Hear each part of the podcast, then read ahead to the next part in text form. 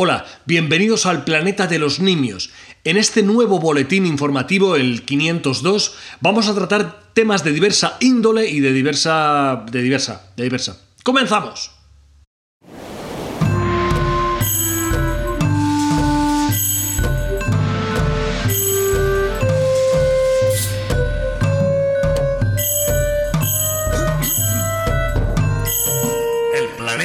Los. Quiero expresar abiertamente mi opinión acerca de la opinión.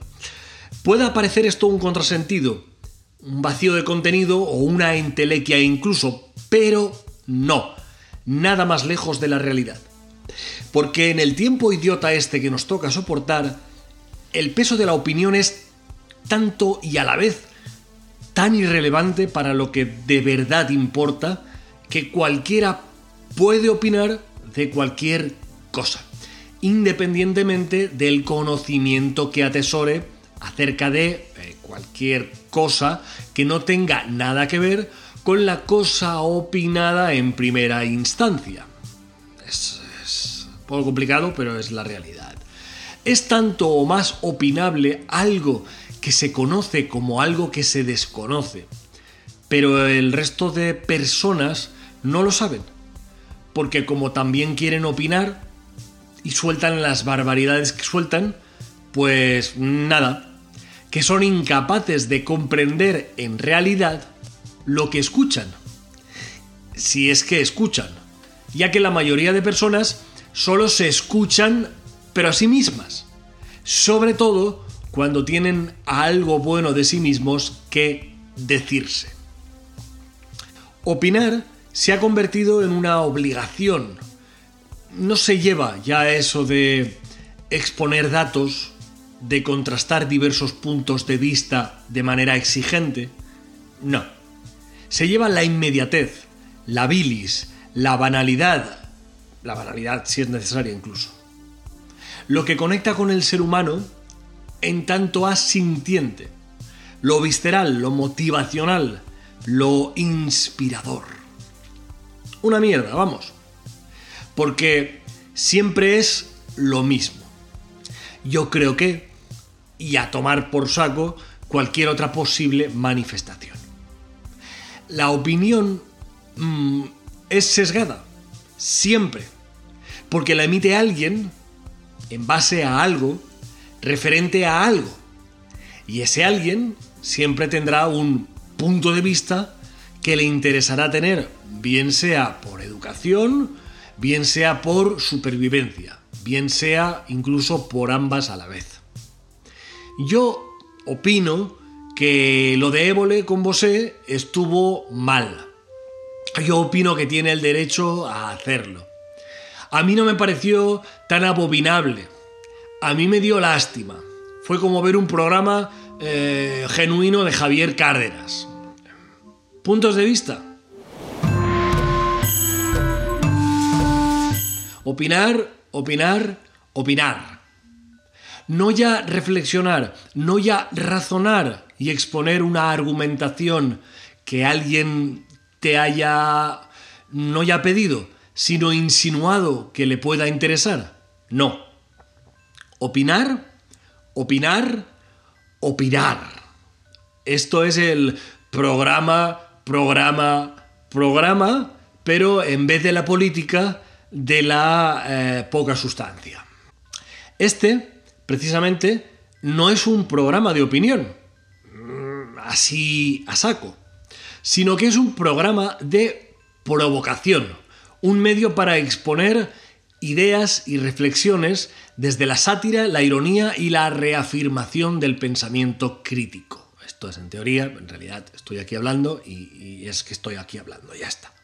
Aún así, a pesar de todo, es lógico que se cuelen opiniones de quien te habla, que soy yo. Dicho además esto de un modo muy literario que ha sonado rancio de que te cagas. Pero es que es que es esto, es así. Es hablar para entretener, para comunicar, para poner de manifiesto un punto de vista que existe en muchas personas, pero que está relegado ahora mismo al underground. No es mainstream.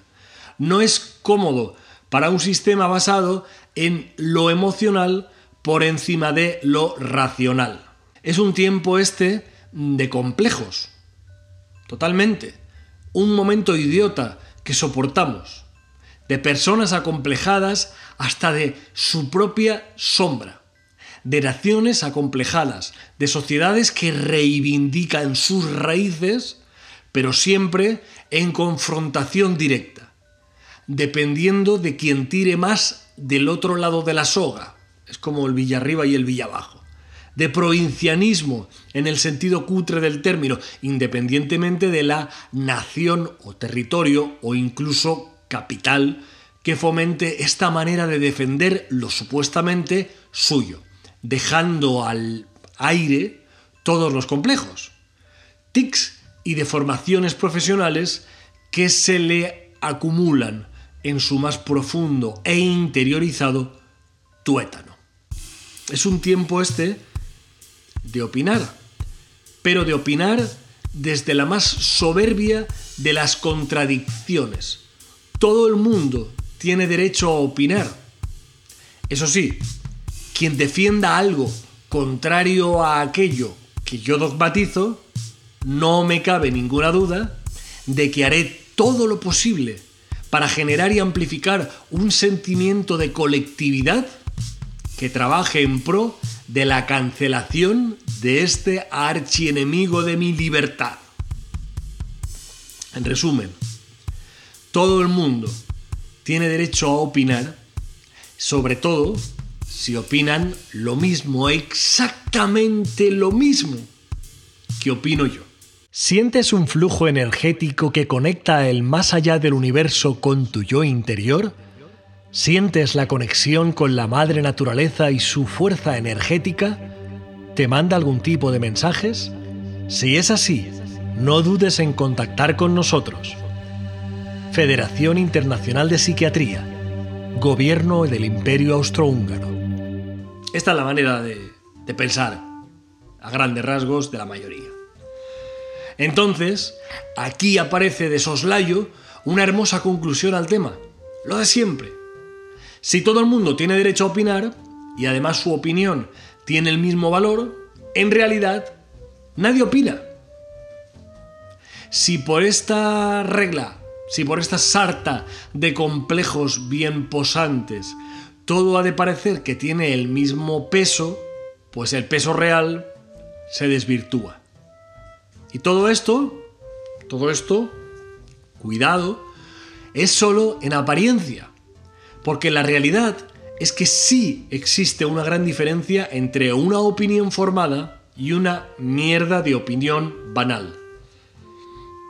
Sí existe una diferencia abismal entre un razonamiento sólido, bien estructurado, en base al conocimiento de la materia, y otro que solo se haya conformado desde la bilis más rastrera, desde el estómago, pero bien harto, bien repleto de premierda. Hay una gran diferencia, de verdad. Claro que la hay. Luego, bueno, no todas las opiniones tienen el mismo valor.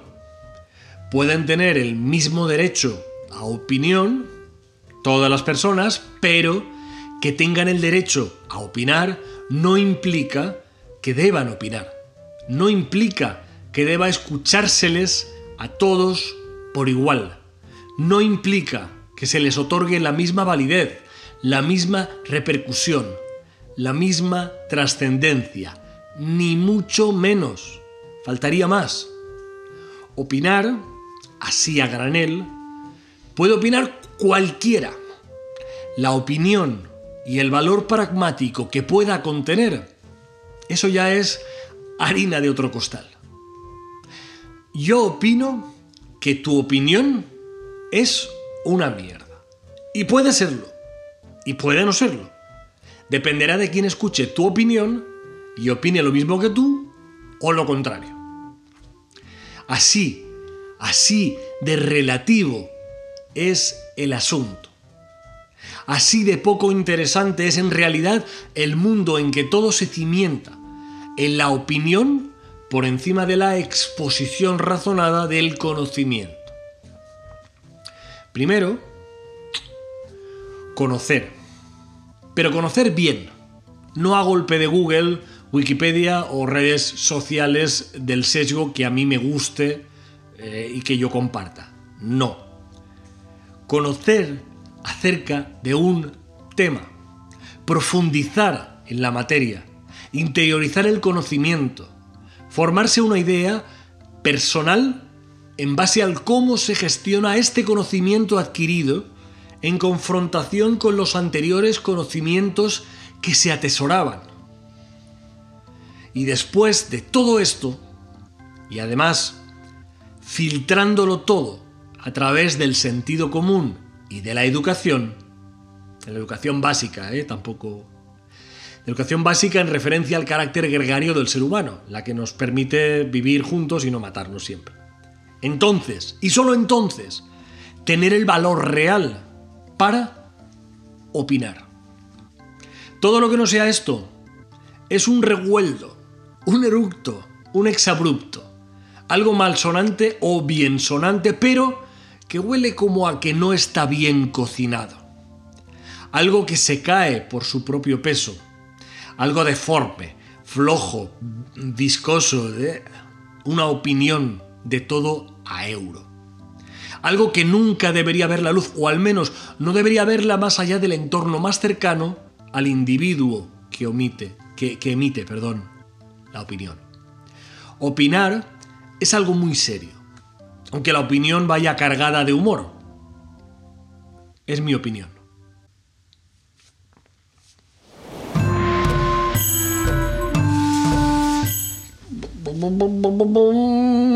¿Sabías que meditar podría matarte? La meditación es una práctica en la cual el individuo entrena la mente o induce un modo de conciencia, ya sea para conseguir algún beneficio específico, como reconocer mentalmente un contenido sin sentirse identificado con ese contenido, o como un fin en sí misma es la definición que puedes comprobar en Wikipedia, efectivamente. Pero a que parece verdaderamente contundente cuando te la cuento yo. La meditación es básica dentro del budismo. Cada escuela tiene diferentes maneras y técnicas específicas de lograr la meditación. Según el Zen, meditar es la condición natural de la conciencia humana capaz de comprender por sí sola el significado de su existencia, aun si esto ocurre a nivel del inconsciente. En el Theravada, la meditación involucra tanto técnicas como samadhi, metta y vipas, como el desarrollo de la bondad y el conocimiento superior.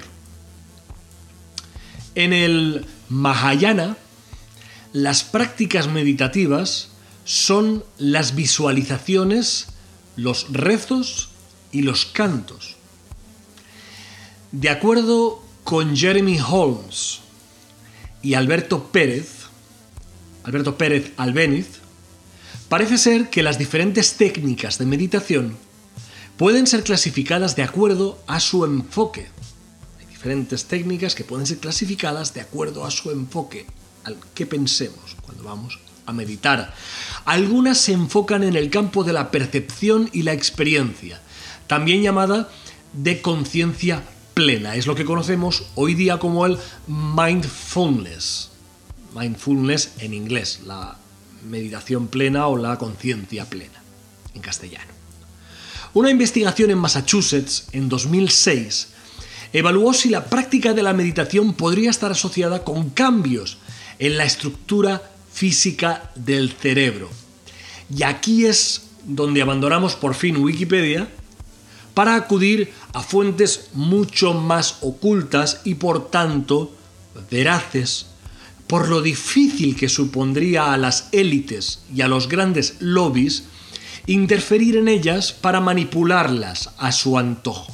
Y es que, ni más ni menos que Chandra Mohan Jain, maestro espiritual en la historia del pensamiento meditacional, que trazó las claves para la moderna meditación trascendental, ocultó uno de los principales peligros que puede acarrearnos el hecho de meditar. La meditación puede matarnos. Rudolf Steiner, eminente defensor de la trascendencia como única forma de acceder al conocimiento universal, asesoró a Mohan Jain para que no revelase este detalle escabroso que pondría en peligro la aceptación social de la meditación misma per se. Y es que las ventajas superan en cuantía al único inconveniente meramente residual, de que la meditación mal resuelta puede matarte. Para meditar es necesario aprender a dejar pasar las ideas de forma que el flujo constante defienda un estado de la conciencia pleno, en cuanto a plenitud de la nada se refiere. Es necesario conseguir un estado en que la materia gris fluya como si de un río se tratase. Para ejemplificarlo de un modo que cualquier persona pueda entenderlo perfectamente, se trata de conseguir un estado mental en el que los pensamientos conscientes se conviertan en una especie de, fondo de pantalla eh, en reposo. Lo que Steiner sugirió y Mohan Jain dejó escrito en lo más profundo de sus múltiples escrituras es que un estado de demasiada meditación puede matarte. Puede hacerlo porque consigue que accedas a un estado mental tan sumamente místico que te olvides de todo a tu alrededor. Puede matarte porque las rutas cerebrales pueden cerrarse en círculos y no dejar a la sinapsis ejecutar con plenitud. Meditar demasiado bien puede griparte el cerebro. Existen casos argumentados de yogis místicos que han perdido la vida a causa de una meditación demasiado severa. En 1964, viene el nombre complicado, atención, Yukteswar maestro de Paramahansa Yogananda, Yogananda, Paramahansa Yogananda, mítico yogi, falleció a causa de meditar demasiado. Alcanzó tal estado de plenitud que le sobraba todo lo demás y se olvidó de levantarse a almorzar. De levantarse a almorzar, comer, cenar. No hubo forma de volver a conectar con él. Ni siquiera mediante cubos de agua o bofetadas. Nada de nada. Estaba en trance absoluto. Seis días después, lamentablemente, falleció. Eso sí, tan tranquilo. Desde entonces, son numerosos los registros que existen acerca de personas que han muerto cruelmente de inanición y sin enterarse, en trance y con la conciencia plena. Por ello, y como parte de este servicio público que tiene como objetivo esta sección alternativa acerca del conocimiento alternativo, quiero destacar que la meditación demasiado bien hecha puede resultar extremadamente peligrosa. Ningún maestro ni guía espiritual te lo dirá nunca, pues prefieren ocultarlo para que su negocio siga floreciendo poco a poco. No quieren que sepas esto. La meditación puede matarte. ¿Quiere decir esto que te estoy diciendo que no medites. No. Puedes meditar todo lo que te plazca. Lo único que te recomiendo es que seas plenamente consciente de ello. Que no te abandones en demasía. que no te dejes arrastrar hacia la meditación profunda, porque tal vez, cuando vengas a darte cuenta, puede que ya sea demasiado tarde. Desvelado queda este gran secreto que a muchos no les interesa que contemos. Ahora ya, queda en tu voluntad el asumir el riesgo de la meditación trascendental, del mindfulness extremo, del trance más místico, pacífico y espiritual. Y para concluir este fragmento, quienes puedan ahora atacarme aludiendo a que esta argumentación no tiene una fundamentación sólida. Para validar vuestra oposición a este discurso, solo os pido lo siguiente. Mostradme los estudios científicos contrapuestos y contrastados que avalen completamente todo aquello que os dicen que digáis acerca de la meditación plena y sus ventajas sustanciales para la mente y para el cuerpo. Si lo demostráis empíricamente, os daré la razón. No tengo ningún reparo. Mientras no sea así, tanta validez tiene vuestro discurso como este, que por cierto me acabo de inventar. No lo olvides nunca. La meditación puede matarte. No lo olvides cada vez que escuches las historias de bondad y pacifismo que enmascaran a esta práctica que encierra en sus profundidades esta remota posibilidad que puede ocurrirte siempre que medites, pero demasiado bien.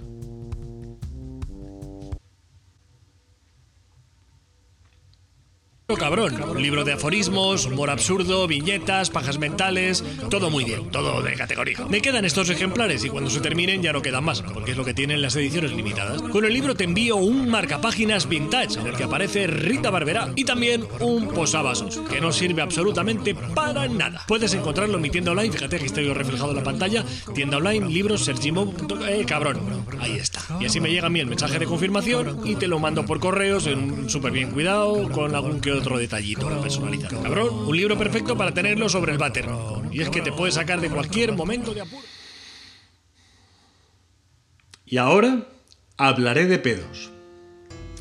Pedos, también llamados ventosidades, cuescos, desgarros ventosos, ataques nasales, espantos de lo grotesco, marranadas puras, silbidos de ultratumba, manguerazos de digestiones pasadas, petardos íntimos, meetings del principal líder de la oposición, faxes al rey, sorpresas, sorpresas, código morse del retrete, chimeneas del destino, cantos de sirenas con voz de carajillero, ruiseñores, pocos señores, berridos de dinosaurio, notas de tuba muy sostenidas, tracas, metralla rellena de moca, temas dedicados al locutor de Radio María, bocinas de camión, magia de cerca o de lejos, depende de la intensidad, sonido de pregunta fallada, pedorretas live-in concert, traiciones de ascensor,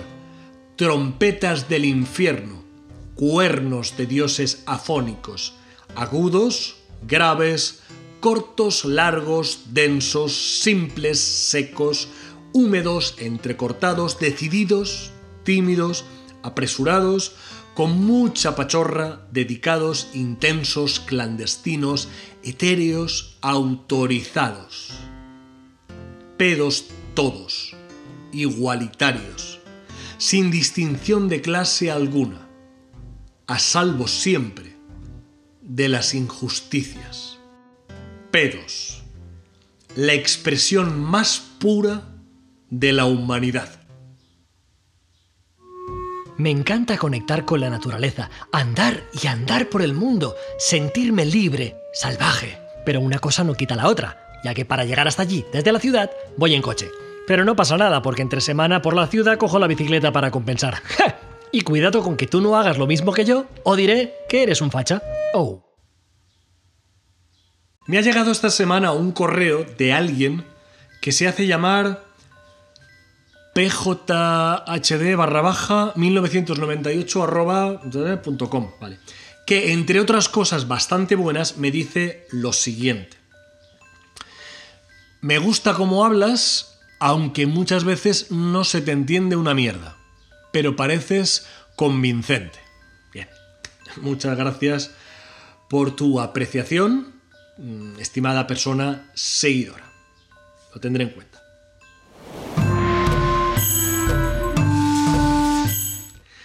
No es la primera vez que me lo dicen. No lo es. Y estoy absolutamente convencido de que no será la última. Bueno, cada uno se expresa del modo que se expresa. Esto es perfectamente explicable. Es que tengo la querencia a expresarme a través de oraciones subordinadas que se entrelazan como si de una cabalgata de conceptos se tratase. De modo que así es como canalizo em, pues las ideas que van asomando por las esquinas de mi cerebro. Total, que por querer sumarle más matices, eh, un poco de belleza al lenguaje, bueno, por, por querer sumarle todo a una misma idea, descuidándome un poco en cualquier momento, pues se me amontonan tantas acepciones, significantes, metafóricos y posibles vías de escape, que o me pongo en plan SEO, o el discurso, como dicen pues mis queridas personas argentinas que me siguen desde allí, pues el discurso se me fue a la puta. Lo del SEO eh, es un desastre, es un desastre para alguien con la verborrea que yo tengo y, bueno, para casos peores, pues, pues más tragedia todavía. Lo del SEO, para quien no lo conozca, eh, pues es lo de la escritura correcta en el Internet, para que luego pues, todo se posicione, escritura o sí, para que todo se posicione bien luego correctamente y la supina inteligencia, esta cósmica de la red, sea capaz de procesarlo todo y que a la gente le aparezca en los morros la información. Eh, eso es un asco. Vamos, lo del SEO, un asco. Un asco. Porque para escribir correctamente y comunicar de esta forma, pues tienes que utilizar frases cortas y repetir significativas veces las palabras clave y las frases clave también las que aparecen en la metadescripción, que es como un texto secreto y por ello cuasi obsceno, que se le añade a las entrañas de cualquier texto que publiques en Internet. Esto es un pifostio, una mierda, porque te lees a ti mismo y suenas postizo del copón. Parece, parece que estás escribiendo para retrasados intelectuales y esto algunas veces efectivamente es así. Pero no porque todos los lectores u, oyentes lo seamos en potencia, no. Sino porque a la suprema inteligencia, esta em, mística, profana y tecnológica del Internet, es que no le da para más. No le da. No sé en un futuro cómo será. Ahora mismo no le da. Como le des frases de desarrollo a fuego lento, se encoge de bits y te dice que, que tu tía en bicicleta. Entonces es cuando aparece el colorcito rojo de advertencia subrayando que esto, tal que así, va a resultar un fracaso en el Internet. Y aquí llega el gran dilema. ¿Y yo ¿Por qué tengo que agachar la cerviz y ceder ante esta trampa, ante esta tiranía de la simplificación? ¿Por qué? Con la de libros que me ha costado el ser capaz de estructurar este tipo de oraciones, llamémoslas complejas. Ahora me tengo que rendir. Pues nada. Como para ahora hacer borrón y cuenta nueva, porque al algoritmo ese de los cojones, de la inteligencia artificial, pues, pues, pues, pues lo de la inteligencia artificial, que de inteligencia a inteligencia me parece a mí que tiene la misma que un congrio puesto de MDMA, pues la asquerosidad esta del sistema, del simplifique usted, que no lo entiendo, para que lo encuentren después, el asco este, que no sé yo cómo será en el futuro, pero ahora mismo es lo que es y no da para más, pues como para que ahora tenga yo que ceder, que dejar que me sodomice esta barbarie de las frases cortas y de la repetición enfatizada, todo el rato repitiendo las mismas palabras para que las reconozca como palabras. Es algo enfermizo, que parece que no estás bien de la cabeza que te pasas todo el rato diciendo lo mismo sin dar un parte posible de que no soy yo, es la inteligencia artificial todo el rato repitiendo lo mismo. Me da muchísimo por saco este tema. Además, he tenido que escribir este texto de la misma manera, todo el rato repitiendo lo mismo. Me da mucho por saco este tema porque ya no sé si la gente es anormal o es que simplemente están mucho más adaptados que yo a la modernidad tecnológica. O ambas cosas a la vez, que puede ser. ¿Quieres anunciarte en el planeta de los nimios? ¿Seguro? Pues es muy sencillo. Envíanos un correo a través del internet. No es broma. Puedes anunciarte de verdad. Otra cosa es que debas. A mí lo de los extremos es que no, no me viene bien. No. No creo que sea ninguna solución a nada.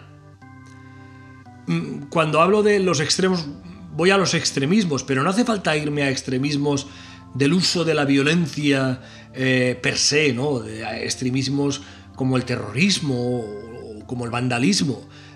No, simplemente cuando nos vamos a polarización de ideas y de conceptos para encarar algo que supuestamente debe ser un debate o debe ser una confrontación de ideas. El extremismo es la peor salida de todas. Uno puede tener sus convicciones, uno puede mostrar con énfasis cuán mejor es su idea desde su punto de vista, pero nunca hablar desde el punto de vista extremo. Y además esto tiene una norma no escrita, pero que debe ser aplicada para que la sociedad no colapse. Y es la siguiente cuanto más público, cuanto más grande puede llegar a ser un mensaje, más cauto ha de serse porque la lógica amplificación dotará de una fuerza mucho mayor al mensaje. Si ya se lanza desde un punto de vista extremo, al pasar por los filtros sucesivos de los oyentes, de los receptores, se convertirá en algo totalmente insostenible. A nivel político, lógicamente, los extremismos deberían estar prohibidos. Si usted no sirve para plantear un debate que huya de los extremismos, usted no sirve para ser político. De ningún signo, de ninguna connotación. Usted no sirve. Puede dedicarse a ser activista, puede dedicarse a ser eh, místico si quiere lanzar sus mensajes en la Plaza Mayor como en el foro, ¿no? como, como en la antigua Roma, como si fuese usted un iluminado. Pero a la política no puede dedicarse. Y el que se dedica a la política siendo un extremista es un mierda, punto, ya está. Es que parece que cada vez hay que reafirmar este, esta obviedad, algo que no debería de ser así y que en realidad es siempre así. Además, cuanto más profunda es la crisis de valores, y ya lógicamente viene unido a un momento de crisis socioeconómica, en este caso también sanitaria, cuanto más fuerte es la crisis, más zafio es el contenido que más llega a la mayoría de la gente. Porque la gente desesperada necesita oír barbaridades. Entonces, la responsabilidad que se le debe exigir a quienes lancen mensajes a esta colectividad ha de ser lance mensajes honestos, pero nunca polarice, nunca se vaya a una confrontación barrio bajera, nunca propugne cualquier eh, mínimo atisbo de lucha a garrotazos. Por favor, eso no lo necesitamos.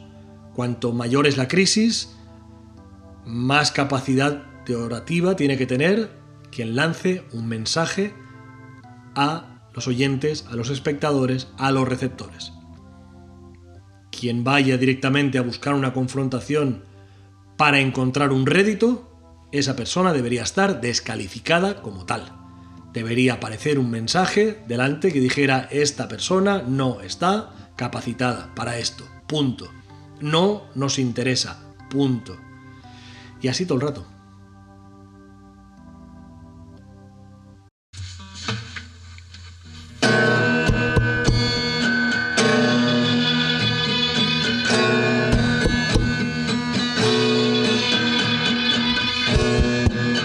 Párate a pensar.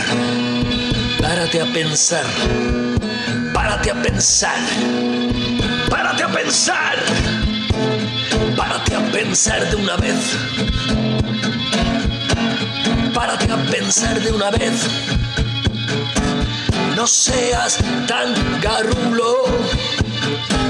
Piensa alguna vez en los demás también. Párate a pensar de una vez, no seas como un puto mueble. Párate a pensar, sé un poco más persona y menos idiota. Aunque parece que ser persona es ser también idiota. Párate a pensar de vez en cuando y no seas subnormal. Y no seas subnormal. Y no seas subnormal. Porque si no te mando a la mierda, no seas subnormal. Porque si no, no te junto. He hablado hoy acerca de la opinión. La opinión, la opinión, la opinión. Y todo el mundo, todo el mundo. Bueno, las dos o tres personas que me han preguntado a través de las redes sociales, me han preguntado mi opinión, fíjate tú, acerca de lo de, acerca de, lo de Miguel Bosé con Évole. Mi opinión no importa. No, no, no. Mi opinión acerca de esto tampoco sería tan relevante. Pero como me la habéis pedido, os la voy a dar. A mí no me gustó. A mí no me gustó porque me dio la sensación de que en la segunda parte eh, no era Jordi Évole quien estaba hablando, sino Javier Cárdenas. Y que aquello era, pues, no un amigo visitando a otro amigo como se intentó vender, para luego desacreditar esa opinión eh, que estaba deforme por, por, por el tema de, bueno, no, no, eso era una persona que si tú eres amigo realmente y te encuentras a un amigo en esa situación, no lo muestras así públicamente. Lo siento mucho, pero a mí personalmente no me gustó. Eh, no me gustó la praxis, no me gustó la manera de, de, enfocarlo, no me gustó la manera de resolverlo. Si hubiesen dejado todo en la primera entrevista, la primera parte en la que Bosé habló de su vida eh, como artista y su vida privada, pues me parece muy bien, es un personaje público, tiene una carrera y bueno, pues ahí queda, ¿no? Para el que quiera verlo. Pero lo segundo, no. No ya por darle voz al negacionismo, porque el negacionismo no tiene voz, el negacionismo simplemente emite, mm, pues eso, revueldos. No, simplemente fue algo que, no, que para mí no venía al caso. Pero bueno, como estamos en un momento en el que parece que el... Bueno, un momento, ya arrastramos muchos años así, hay mucha gente que es así, van al morbo, van a la carroña, pues nada, que se diviertan. Yo lo empecé a ver y me quité, porque no me gustó en absoluto, desde el punto de vista humano. Y ya está. ¿Para esto me hacéis hablar?